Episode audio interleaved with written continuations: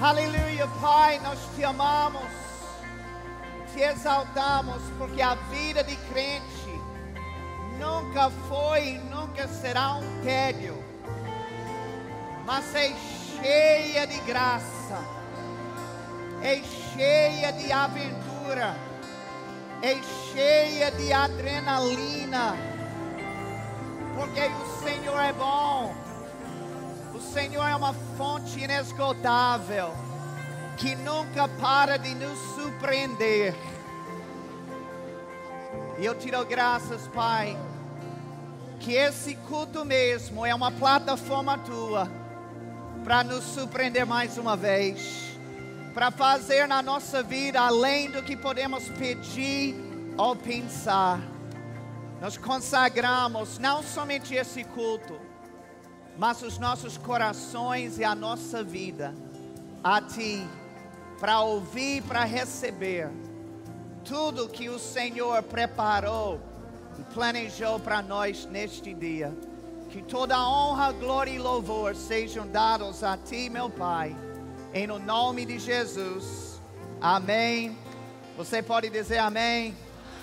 Glória a Deus. Você pode sentar. A graça e a paz do Senhor. Que alegria estar com vocês mais uma vez aqui nesse lugar que eu amo muito.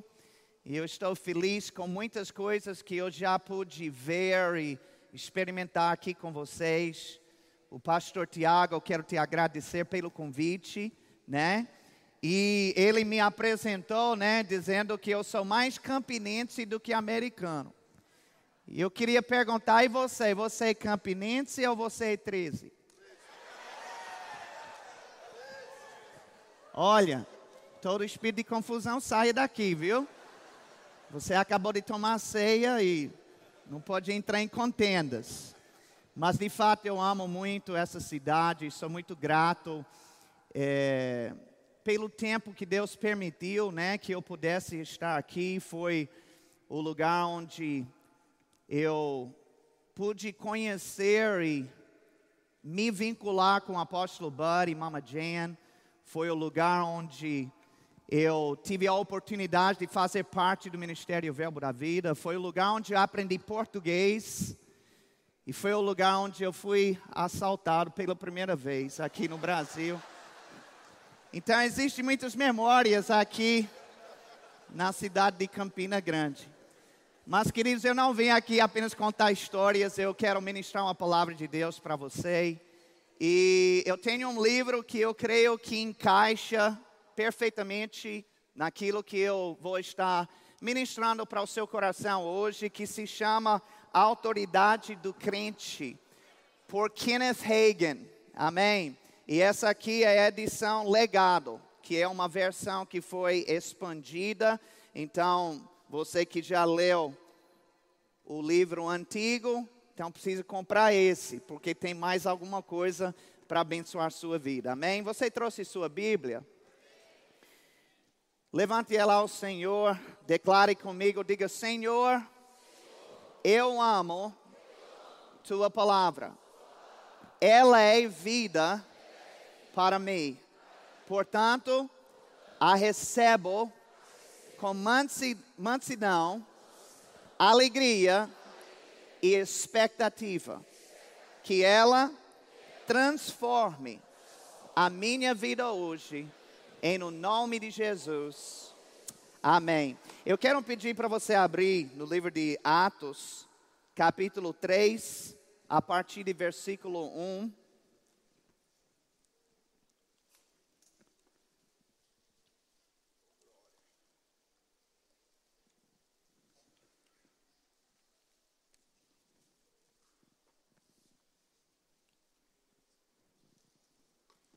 Atos capítulo 3, versículo 1, diz assim: Pedro e João subiram ao templo para a oração da hora nona. Era levado um homem coxo de nascença, o qual punham diariamente à porta do templo, chamada Formosa, para pedir esmola aos que entravam. Vendo ele a Pedro e João que iam entrar no templo, implorava que lhe dessem uma esmola.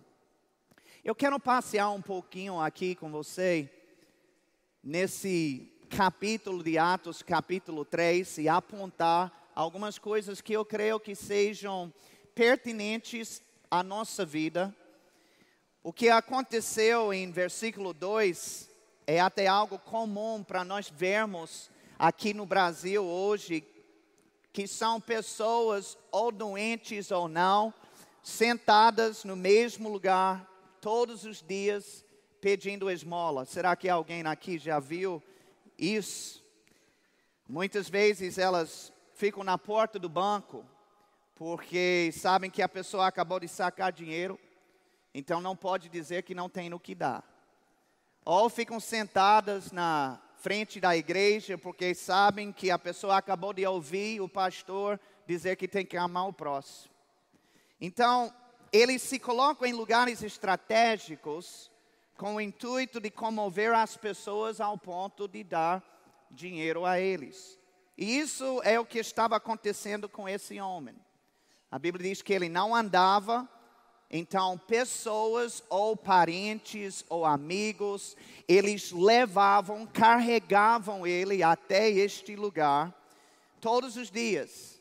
E no final do dia, eles o buscavam para levar de volta para casa. Não sabemos ao certo, mas possivelmente até existia uma comissãozinha, né, dada a eles por todo o serviço que eles estavam prestando. Mas esse era o cenário desse mendigo.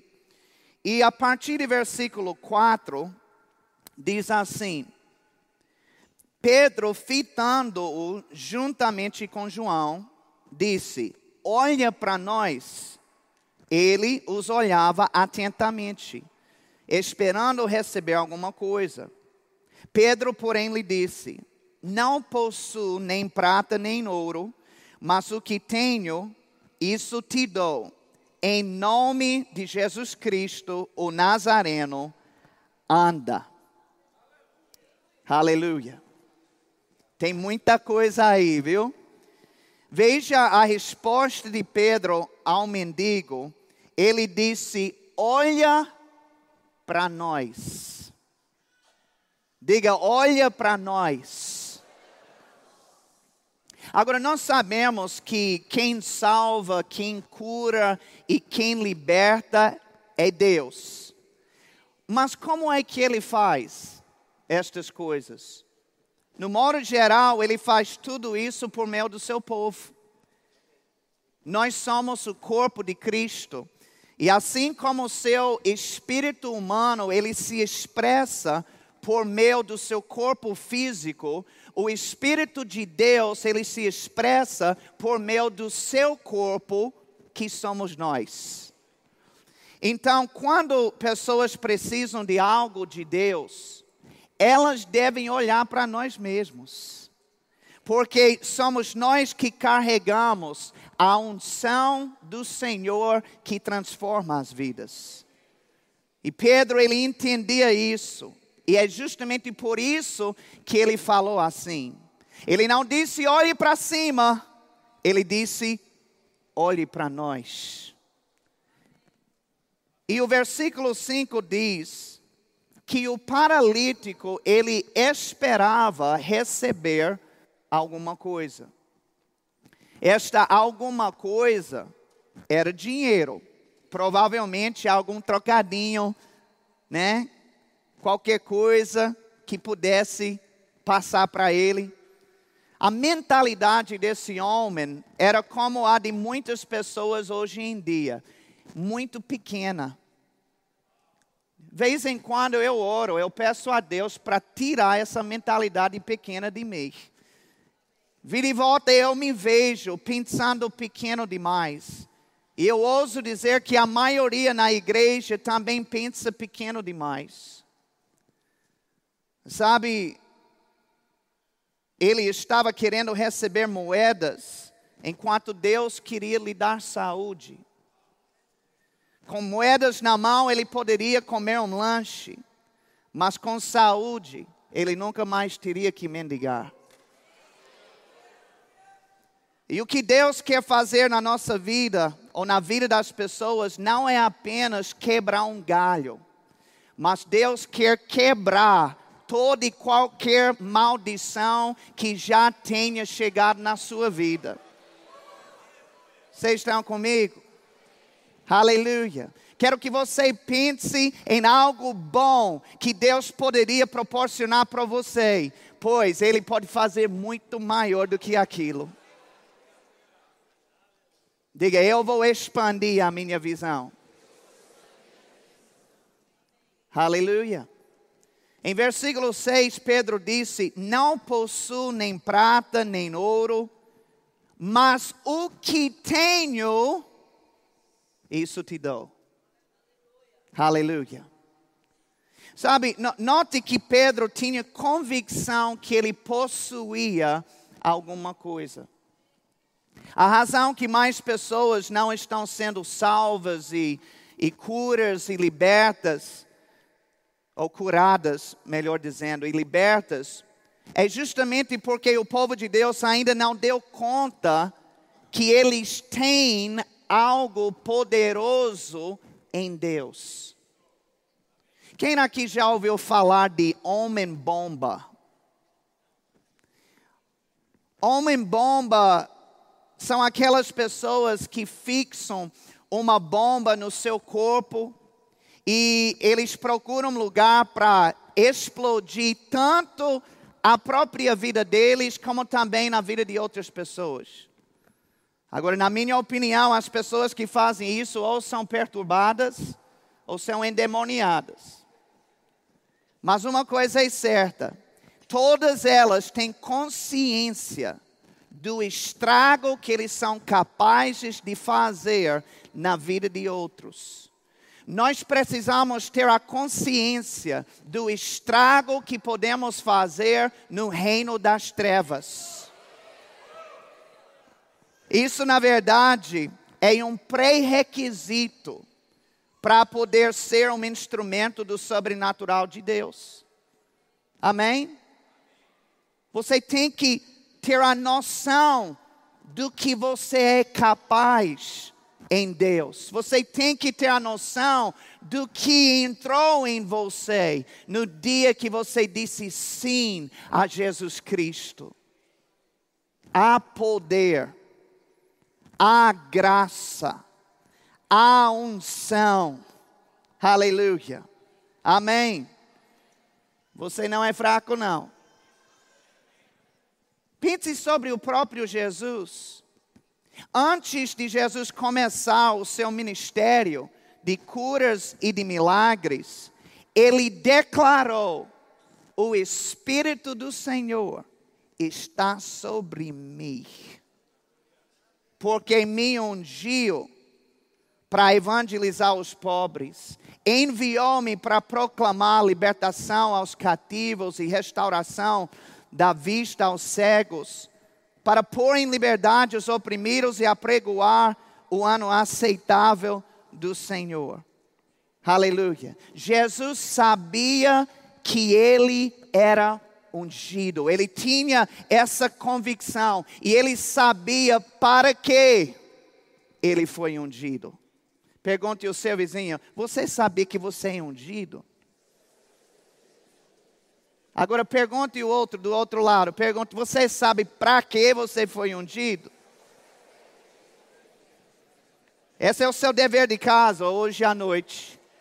Depois do culto, você vai descobrir que você é ungido. Depois você vai descobrir para que você foi ungido. Para que essa unção não fique mais na prateleira, mas para que esteja em atuação, fluindo em e através de você. Às vezes pessoas até oram. Senhor, eu quero mais unção, traga mais unção. E se você não está usando nem na unção que ele deu, para que ele vai dar mais? Vocês estão comigo? Diga, eu vou usar a minha. Quando Pedro respondeu ao paralítico, ele não somente reconhecia que ele tinha algo de Deus para oferecer, mas ele também estava disposto a dar o que ele tinha para aquele homem. Ele disse: O que tenho, eu te dou. Você sabia que isso não é obrigatório? Isso parte de uma disposição. Uma pessoa rica pode ter muito dinheiro no seu bolso, mas isso não significa necessariamente que ela vai presentear alguém com alguma coisa. O fato de possuir algo não garante a liberalidade do mesmo. Então, não é o suficiente apenas reconhecer que temos unção e poder de Deus, mas precisamos estar também dispostos a liberar estas coisas na vida de pessoas que necessitam. Deixa eu te dizer uma coisa que talvez você nunca pensou.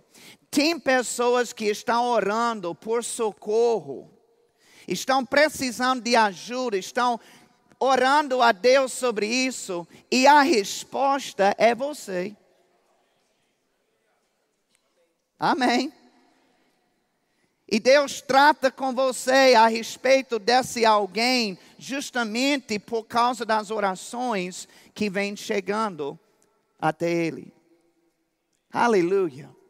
Eu não sei você, mas todos os dias eu quero ser. Eu não quero apenas receber uma resposta de oração, eu quero ser uma resposta de oração. Queira ou não, sempre vai nos custar alguma coisa para poder abençoar alguém. Seja o nosso dinheiro, seja o nosso tempo, ou seja outra coisa mais. Às vezes as necessidades de pessoas vêm para nós em momentos inconvenientes. Quem já passou por isso? Você com uma pressa de torar. Uns três compromissos, um após outro. Aí, puf, aparece alguém com uma necessidade. E sabe que nós, a partir desse momento, temos que decidir se vamos parar para ajudar ou não. Nem todos têm essa disposição. A Bíblia diz em João 3,16: Porque Deus amou ao mundo de tal maneira que deu o seu Filho unigênito para que todo o que nele crê não pereça, mas tenha a vida eterna.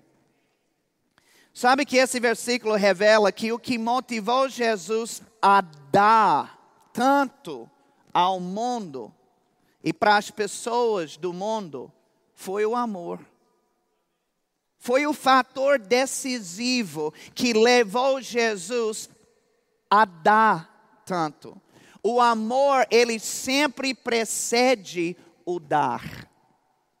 Muitas vezes pessoas não estão dando tanto porque não estão amando tanto. Para nós fazermos as obras que Jesus fazia, nós vamos ter que amar as pessoas como Jesus amava. Em 2 Coríntios 5, versículo 14, Paulo disse que o amor de Cristo nos constrange. Em outras palavras, eu não posso simplesmente ver o sofrimento de uma pessoa e fingir que eu não vi nada. Fechar meus olhos para aquilo, dizer, não, não vi aquilo, não, deixe para lá. Não, o amor de Cristo nos constrange.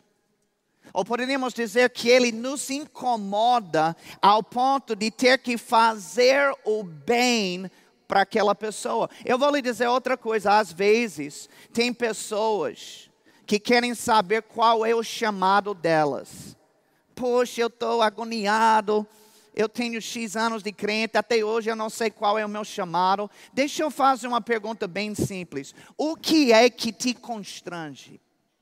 O que é que te incomoda? Provavelmente aquilo ali faz parte do seu chamado. Amém? Tem pessoas, não, eu não aguento isso, isso, isso me deixa arretado quando eu vejo essa situação. Então, talvez seja você a pessoa que Deus chamou em um dia para trabalhar nessa área e para organizar, para melhorar, para cuidar daquela situação. Ele coloca um zelo dentro do seu coração para aquela situação. Amém? Eu lembro uma vez eu estava no shopping, eu estava na praça de alimentação, acabei de comer, e tinha uma mulher lá que limpava as mesas. E eu fiquei incomodado no meu coração para dar uma oferta para ela e para falar de Deus. Mas eu não queria. Deus já falou com você uma vez quando você não queria.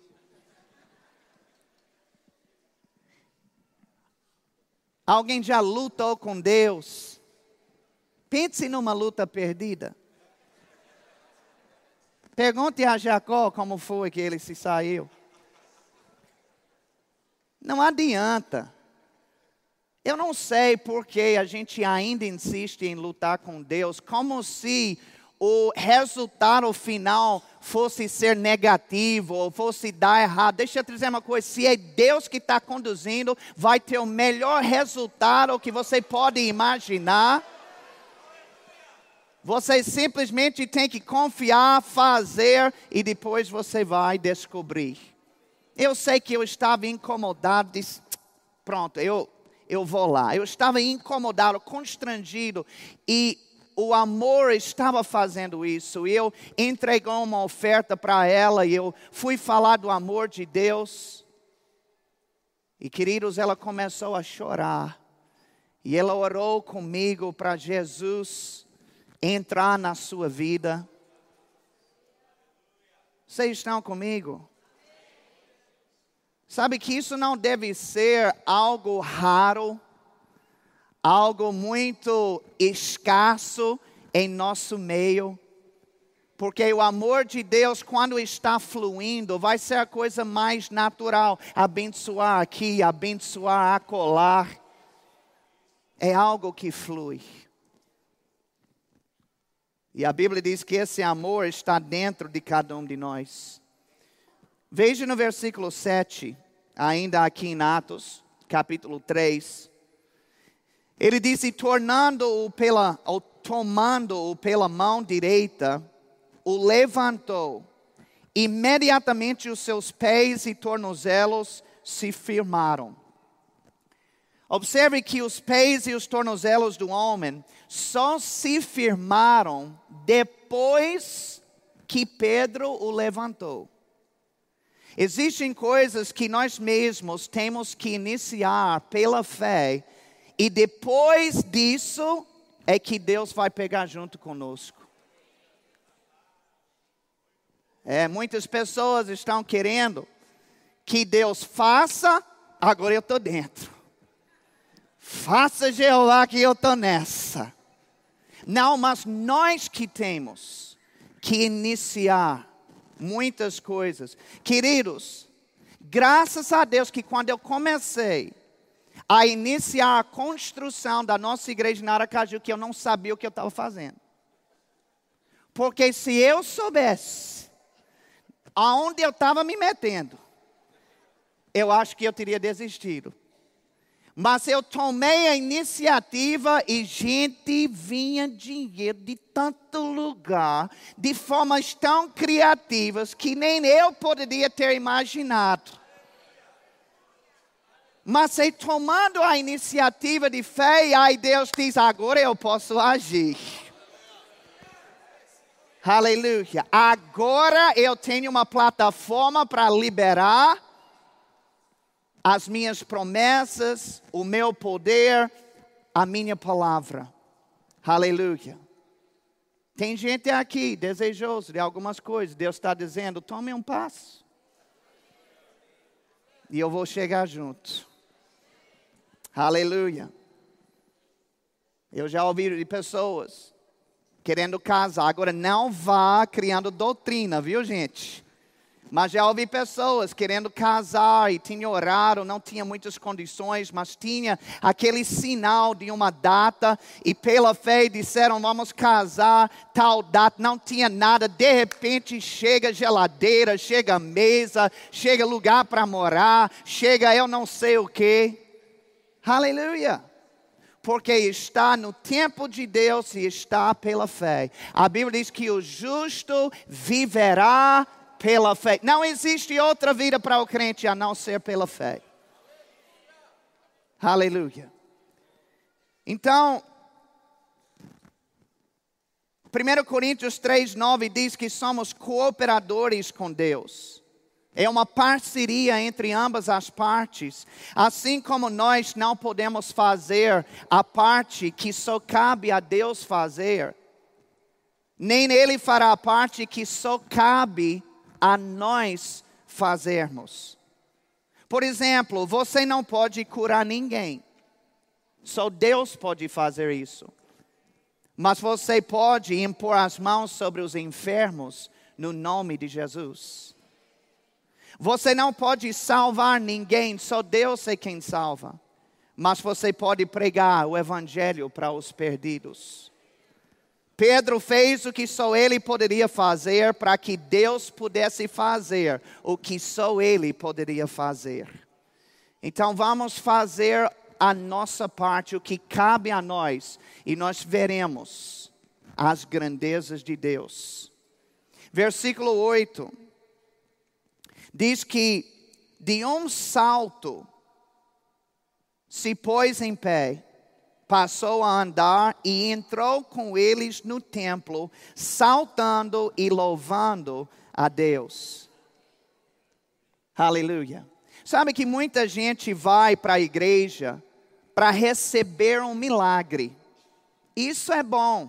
Mas veja a ordem de eventos aqui nesse versículo. O milagre se manifestou na vida do homem primeiro. E depois disso é que ele entrou na igreja. Nós temos um pastor auxiliar lá na igreja dele, pastor misto. Inclusive, ele estava aqui esse ano ministrando na conferência de cura. Teve um dia que ele foi ministrar para um incrédulo que estava doente em algum lugar na cidade. E o homem foi totalmente curado. Depois disso é que ele veio visitar nossa igreja e ele confessou Jesus como Senhor da sua vida. Sabe que existem pessoas que irão para a igreja por meio de um simples convite, mas tem outros que não.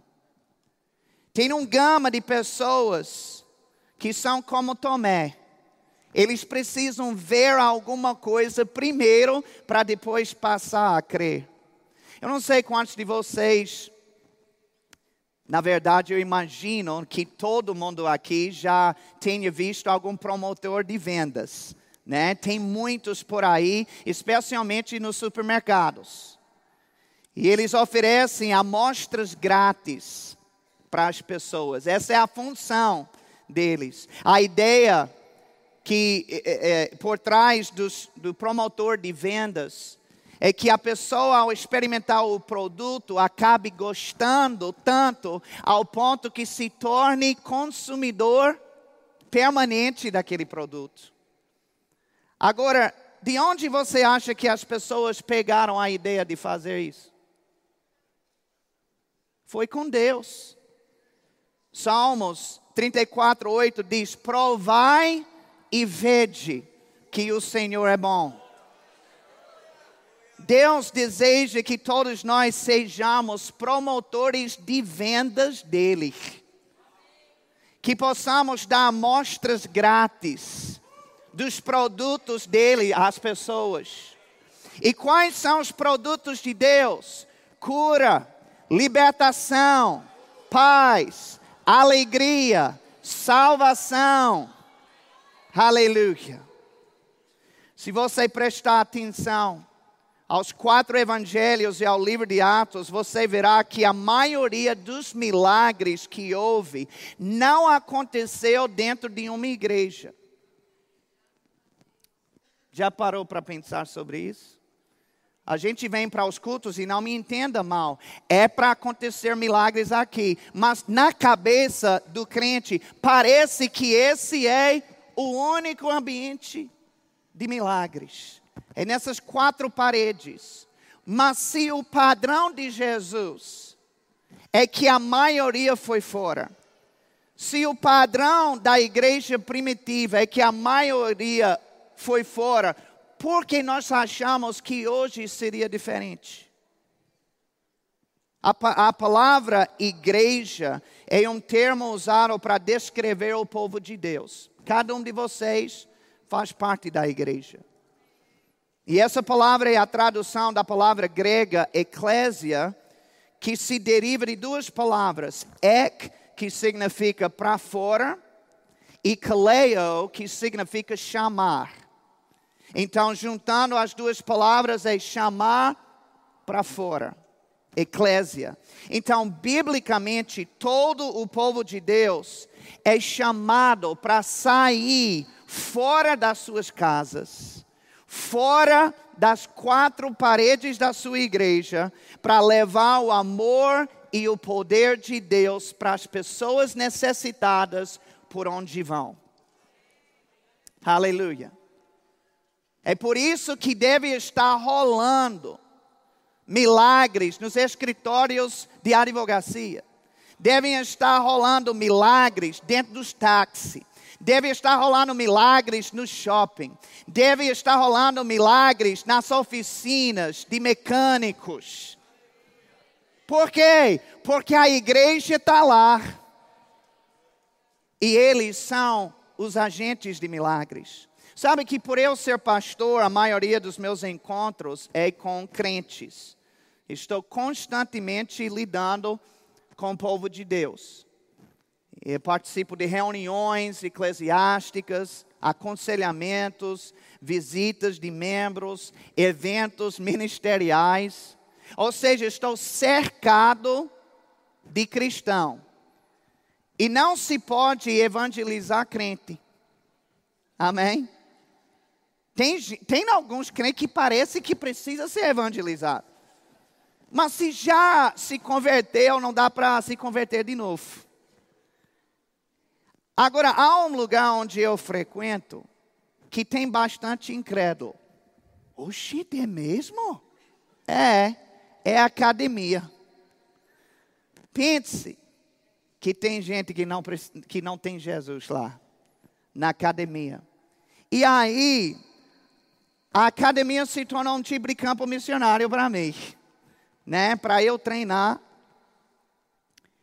meu, minhas pregações, né? Eu já ministrei para pessoas lá dentro, eu já impus as mãos sobre enfermos que, inclusive, foram curadas, já ganhei almas lá dentro, e faço isso tudo enquanto eu estou treinando. Estou ficando malhado, bonitão,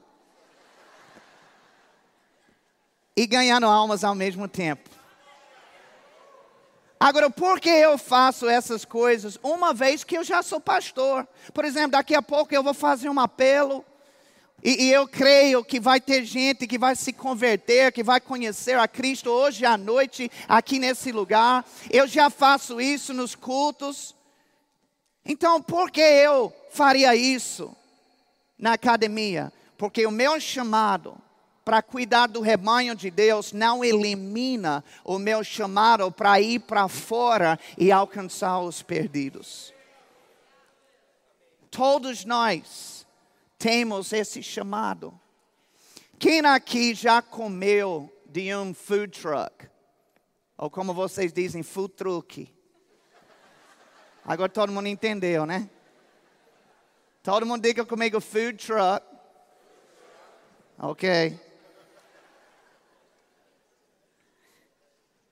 Essa é minha oportunidade. Eu aprendi português em Campina Grande e mangaram tanto de mim. Quem está no poder agora sou eu. Diga mais uma vez: food truck.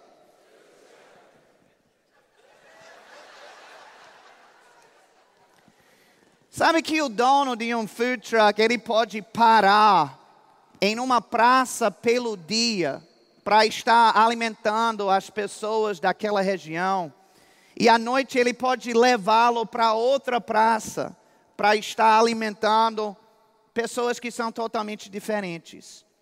O food truck fica rodeando, procurando por pessoas que têm fome. E de certa forma é isso que a igreja foi chamada para fazer. Ficar rodeando para lá e para cá, procurando pessoas com fome espiritual para alimentá-las. Tem gente que é cabeção, que é cabeça dura, que fecha o coração. E Jesus disse que não lance pérolas perante os porcos. Mas eu digo para você que tem um grupo de pessoas por aí que tem fome, que realmente está esperando por uma palavra de Deus. E a gente tem que levar nosso food truck para lá e para cá para encontrar eles e para alimentá-las. De certa forma, é isso que a igreja é chamada para fazer. Na visão de Deus, a igreja deve ser ambulante. Pessoas que são saudáveis não ficam com seus corpos parados e inativos. Nós chamamos isso de sedentarismo. E normalmente são as pessoas que têm uma, uma saúde precária, que estão deficientes de alguma coisa. Inclusive, algumas pessoas sofrem mais do que outras quando chegam na velhice, justamente porque elas não desenvolveram o hábito de movimentar o seu corpo quando eram mais novos, seja numa caminhada, na natação ou em outra atividade qualquer. Espiritualmente, nós somos conhecidos como o corpo de Cristo. E um dos melhores indicadores para determinar se o corpo de Cristo está bem é se ele está em movimento ou não. Se ele está parado sem sair para evangelizar, para abençoar as pessoas, então ele não está saudável. Tem uma frase que diz que a igreja que não fizer missões, eventualmente se tornará um campo missionário. E eu creio que alguns dos maiores ganhadores de almas são pessoas que nunca pisaram atrás de um púlpito, mas no dia a dia elas manifestaram o amor de Cristo em todos os ambientes por onde passaram. Marque minhas palavras. Quando a gente chegar no céu, você vai lembrar o que eu disse, eu acho vai ter gente lá com tanta coroa, com tanto galardão, com tanta recompensa, que nunca saiu nos cartazes, que não tinha seguidores no Instagram, que ninguém dava nada, que não conheceu nada, mas no dia a dia foram fiéis para cumprir a grande comissão dentro da sua esfera de atuação. E Deus viu, e Ele vai honrar cada um segundo aquilo que recebeu.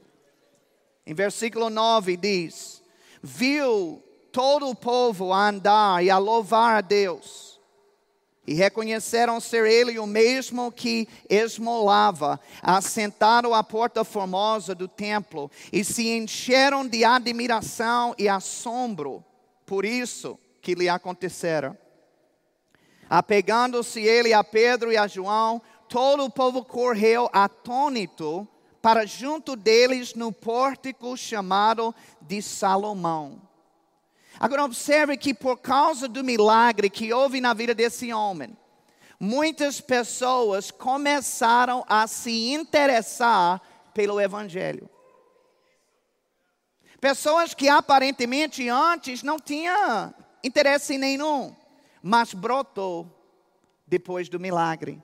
Não existe nenhuma propaganda do Evangelho melhor uma, do que uma pessoa que foi totalmente transformada por ela.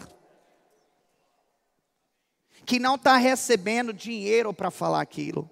Que não tem comissão de acordo com o número de pessoas que entram na igreja. Não, ela simplesmente teve uma mudança de vida e não dá para se calar, tem que contar para o mundo. Foi isso que houve. A Bíblia fala sobre um encontro que Jesus teve com a mulher samaritana. E além de pregar para ela, ele também operou nos dons do Espírito. E o que Jesus gerou na vida dessa mulher trouxe tanta transformação que todos os homens da cidade de Samaria foram atrás para ouvir o que ele tinha para dizer. Leia na Bíblia. A Bíblia diz que foram os homens todos de Samaria que chegaram para ouvir porque sabiam quem era aquela mulher safada.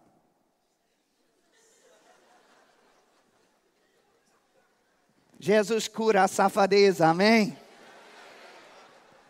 Ela era tão safada que, gente, para os homens de toda a cidade da Samaria, ela deve ter sido safada mesmo. Aí disseram: Meu Deus, ela? Ela? Louvando a Deus desse jeito, crente já botou uma roupa mais comportada. Olha, está diferente. Olha, a gente tem que ver quem é esse pregador. Meu amigo. Sabe, foi a mesma coisa que aconteceu aqui com esse milagre do homem. As pessoas ficaram tão impactadas com o que aconteceu na vida daquele homem que se aproximaram de Pedro e João para ouvir o que eles tinham a dizer. Aleluia. No, uh, o milagre, ele abriu a porta para a pregação do Evangelho. Agora, o versículo 20, uh, 12 a 26, já nós vemos o registro do sermão que Pedro pregou para eles uma vez que eles chegaram. E lembre-se que esse sermão ele pregou fora do templo, não foi dentro de uma conferência foi fora. Às vezes pessoas ficam procurando por um lugar para pregar. E quando na verdade se fizessem as obras de Jesus no dia a dia, então isso por si só iria levantar uma plateia disposta a escutá-la. João Wesley disse o seguinte: se você pegar fogo, pessoas virão assistir você queimar. Então, eu creio que é isso que tem que acontecer em primeiro lugar. Não queira ser um bom pregador de púlpito se você ainda não é um bom pregador de rua. Agora, para finalizar, eu quero que você veja em capítulo 4 de Atos, versículo 1. Aqui diz: falavam eles ainda ao povo, quando sobre vieram os sacerdotes, o capitão do templo e os saduceus, ressentidos por ensinarem eles o povo e anunciarem em Jesus a ressurreição dentre os mortos, e os prenderam, recolhendo-os ao cárcere até ao dia seguinte, pois já era tarde. Se prepare quando você começar a representar Cristo, a enfrentar perseguição, a enfrentar oposição, especialmente nos dias que a gente está vivendo hoje. E versículo 4 diz: Muitos, porém, dos que ouviram a palavra, a aceitaram, subindo o número de homens a quase cinco mil. Agora veja esse versículo 4. Ele disse que muitas pessoas aceitaram a palavra. Deixa eu te dar uma dica. O, o, diabo, ele, ele trabalha na nossa mente, ele nos leva sempre a pensar sobre o lado negativo. Já ouviu aquela, aquele famoso exemplo, né? Que o copo está cheio pela metade ou está vazio pela metade. Depende da ótica de quem está olhando. Pessoas que são inclinadas para o lado negativo sempre estão vendo o que não tem, o que não deu certo. E às vezes o diabo nos convence o mesmo com relação a pessoas que a gente tenta abençoar, tenta ajudar. Eu vou lhe dizer uma coisa: tem gente que não vai aceitar. tem gente que vai rejeitar, mas tem muita gente que vai receber. Então vamos focar nesses. A Bíblia diz que muitas pessoas aceitaram. Não disse que foram todas, mas disse que foram muitas. E o número dos novos convertidos subiu para quase 5 mil. Isso nos mostra o nível de repercussão que um só ato de bondade pode proporcionar na vida de pessoas. Eu quero finalizar minha mensagem nesse ponto, porque eu creio que isso traz toda essa mensagem que eu estou falando a nível pessoal. Porque talvez alguém esteja olhando para mim e diz: é, para você é fácil, né? Você está falando para centenas de pessoas aqui, mas eu não tenho é, é, esse chamado, eu não tenho essa influência. Mas cada um tem a capacidade de falar com um. Pedro e João ministraram apenas para uma pessoa. Mas o efeito do evangelho nessa única pessoa gerou a salvação de centenas de outras pessoas. O versículo 4 diz que o número de conversões chegou a quase 5 mil pessoas. Então nunca devemos menosprezar o poder que há em apenas uma só conversão, ou apenas em uma só cura. Porque por meio daquela única pessoa, possivelmente centenas ou até milhares de pessoas sejam alcançadas. Quando eu nasci de novo, eu tinha 12 anos de idade. Eu estava iniciando a fase de adolescência. Meus pais tinham acabado de se separar. E eu estava dentro de uma igrejinha pequena, tradicional, doido para o pastor fazer o apelo. Eu dizia, meu Deus, ele não para de pregar, não, porque eu já fui para a igreja querendo aceitar Jesus. Eu não queria nem ouvir o que ele tinha para falar, eu só queria que ele dissesse quem que é Jesus, que eu estava lá. E ele orou comigo. E eu tenho certeza que aquele pastor, ele não imaginava, enquanto ele orava comigo, que aquele guri, baixinho, magrinho, um dia iria alcançar centenas e milhares de pessoas em várias partes do mundo. Com certeza aquilo nunca passou pela cabeça dele. Queridos, você nunca sabe o que um único ato de bondade pode produzir. Alguém aqui já pegou uma pedra e já jogou dentro de um lago?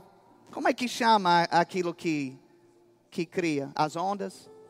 Aquela única pedra, ela vai gerando ondas que literalmente se expandem por todo o lago. Eu estou te dizendo, Talvez você nunca pregue para uma multidão. Talvez Deus nem tenha interesse em te usar para estar num culto como esse, pregando como eu estou pregando. Mas Deus, Ele é um mestre jogador de xadrez. Ele sabe colocar pessoas em lugares, em posições estratégicas. E talvez Ele te use para alcançar apenas uma pessoa aqui ou uma outra única pessoa acolá. Só que não é só aquela pessoa, é o que aquela pessoa vai fazer depois com esse Jesus que recebeu por sua causa. Aleluia. Quando Deus te constranger, quando Ele te incomodar, seja obediente porque aquela pessoa pode ser o próximo Billy Graham. Eu fico muito impactado com a vida do apóstolo Paulo. Nós sabemos que ele escreveu a maior parte do Novo Testamento, fundou as primeiras igrejas, tirando Jesus é o homem que mais sobressai quando falamos sobre Deus, sobre a igreja, sobre o poder de Deus e tudo mais. Mas sabe uma pessoa que a gente não pensa muitas vezes, não lembra. A Bíblia diz que havia um discípulo chamado Ananias. Disse discípulo porque ele não tinha cargo, ele não era pastor, ele não era missionário, ele não era evangelista, ele não era nada é, é, no que se trata do clero, ele era um mero discípulo. Olhe como Deus faz as coisas. Ele pega um discípulo, um servo qualquer, serve no DI, lava os banheiros. E foi Ananias que Deus trouxe para destravar a vida espiritual do homem mais poderoso para Deus na sua geração. Deixa eu te dizer uma coisa, eu estou convicto de que quando a gente chegar no céu e a gente ver Deus distribuindo galardões para o apóstolo Paulo, a gente vai olhar do lado e vai estar o discípulozinho Ananias carregado de recompensas. Porque quando Deus falou com ele, mesmo ele tendo medo, mesmo ele sabendo o perfil de Saulo, ele disse: Eu irei, vou te obedecer. E foi uma explosão do poder de Deus que começou com Ananias. Alguém pode dizer glória a Deus? Quem é o próximo Ananias aqui nesse lugar? Eu quero que você feche seus olhos. Pai, eu te dou graças por nos lembrar quem nós somos, o que temos e para que nós estamos aqui ainda nessa terra. Pai, minha oração, assim como é o tema deste mês, luz do mundo, é que a intensidade de luz, a luz de Cristo em cada pessoa aqui nessa igreja, cada pessoa assistindo pela internet, que seja aumentado. Que eles possam ter a revelação de Pedro, que eles saibam que tem alguma coisa e que eles tenham disposição para dar aquilo que eles têm. Que o teu amor, Pai, esteja, inclusive nesses próximos dias, lhes constrangendo, como nunca antes, para ser a resposta de oração das pessoas ao seu redor. Eu te dou graças por isso, meu Pai, em no nome de Jesus. E com todos os olhos fechados e ninguém olhando ao redor. Eu quero perguntar se tem alguém aqui que ouviu essa mensagem, mas talvez você ainda não foi alcançada por ela.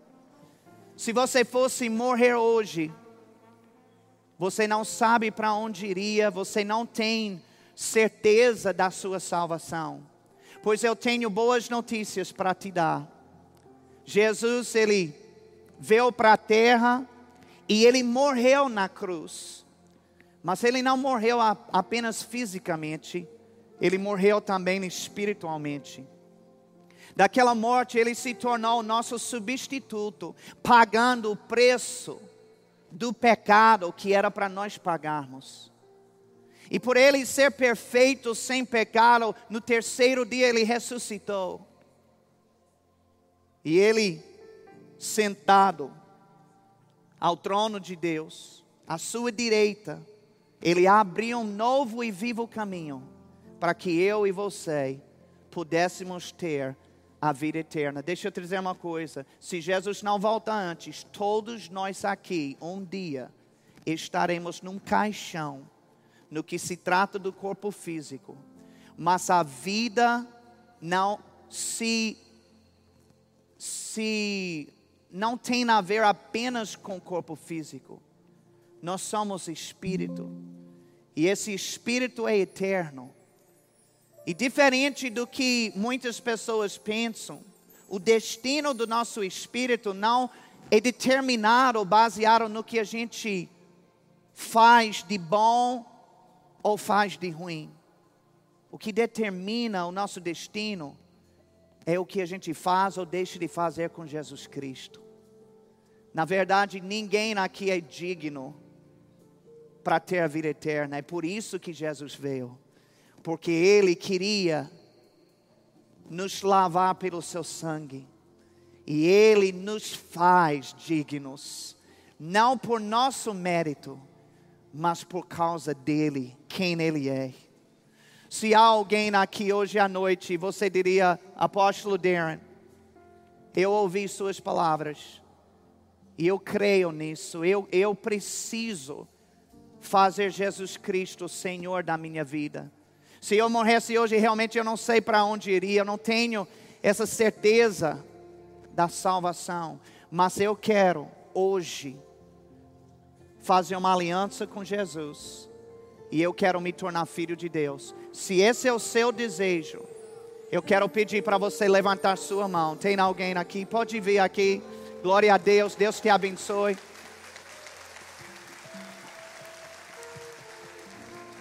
Tem mais alguém aqui? Tem uma pessoa vindo? Tem outros aqui? Aleluia.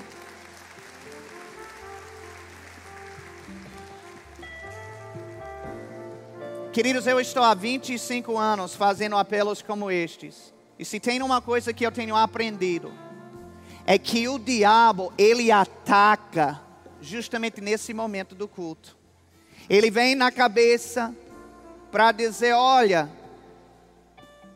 você não precisa disso agora, não. Você não é bom o suficiente. Ou depois você faz, vamos fazer depois. Deixa eu te dizer uma coisa: o diabo não quer que você receba o que Deus, somente Deus, pode te dar hoje nesse exato momento, que é a salvação. Sabe que a Bíblia diz: hoje é o dia da salvação? Ela não diz que é amanhã, sabe por quê? Porque amanhã pode não vir, amanhã pode ser tarde demais. Literalmente, hoje poderia ser a sua última oportunidade para dizer sim a Jesus. É por isso que eu, eu nunca tenho pressa num momento como esse. Eu vou orar com elas, mas eu quero dar mais uma oportunidade. Tem outra pessoa chegando aí, glória a Deus.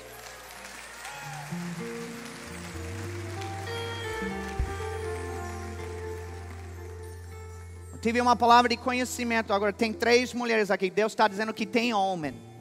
Tem homem. Pronto.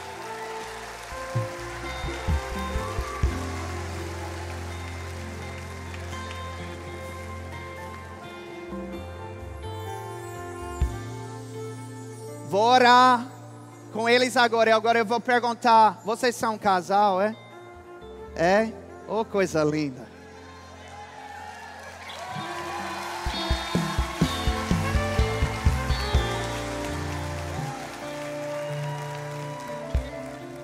Eu quero perguntar mais uma vez, essa será a última. Ok? Ninguém precisa perecer.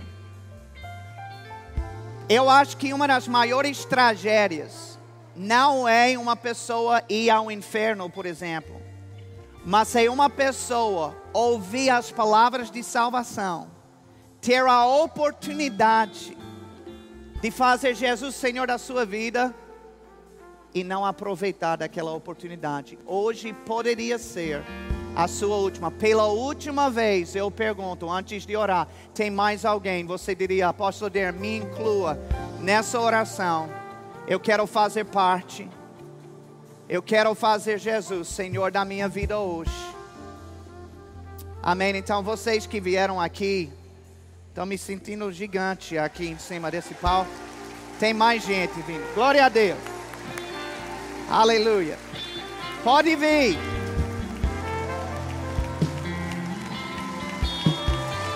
Podem vir. Aleluia. Glória a Deus. Mais alguém? Eu vi uma moça que se levantou ali. Você não quer não, moça? Venha para cá. Eu estou lhe aguardando.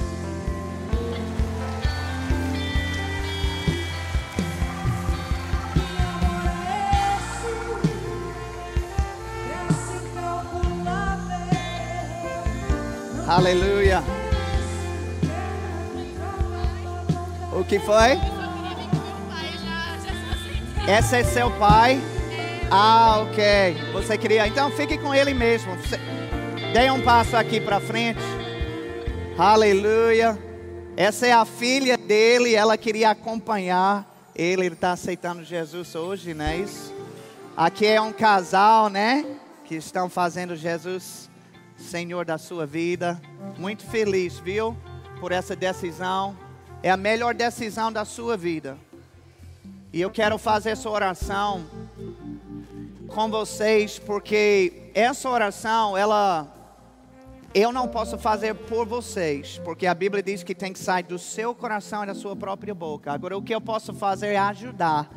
E é isso que eu vou fazer. Eu vou orar, eu vou pedir para vocês repetirem essa oração, mas com fé no seu coração para Deus, porque Ele é o único que pode te salvar, tá bom? Então feche seus olhos. Você que está online e precisa de Jesus, faça também aí na sua casa. Diga, Senhor, eu creio na tua palavra que Jesus Cristo morreu pelo meu pecado e Ele ressuscitou para me dar a vida eterna. Com fé no meu coração e com a minha boca, eu declaro: Jesus Cristo, eu te quero e te aceito como meu Senhor e meu Salvador, em no nome de Jesus. Amém. Glória a Deus. São conselheiros. Aqui do lado, esses dois são conselheiros da igreja. Eu vou pedir para vocês acompanharem, eles vão explicar o que aconteceu e vão orar também se precisar. Parabéns para vocês, mais uma salva de palmas para eles.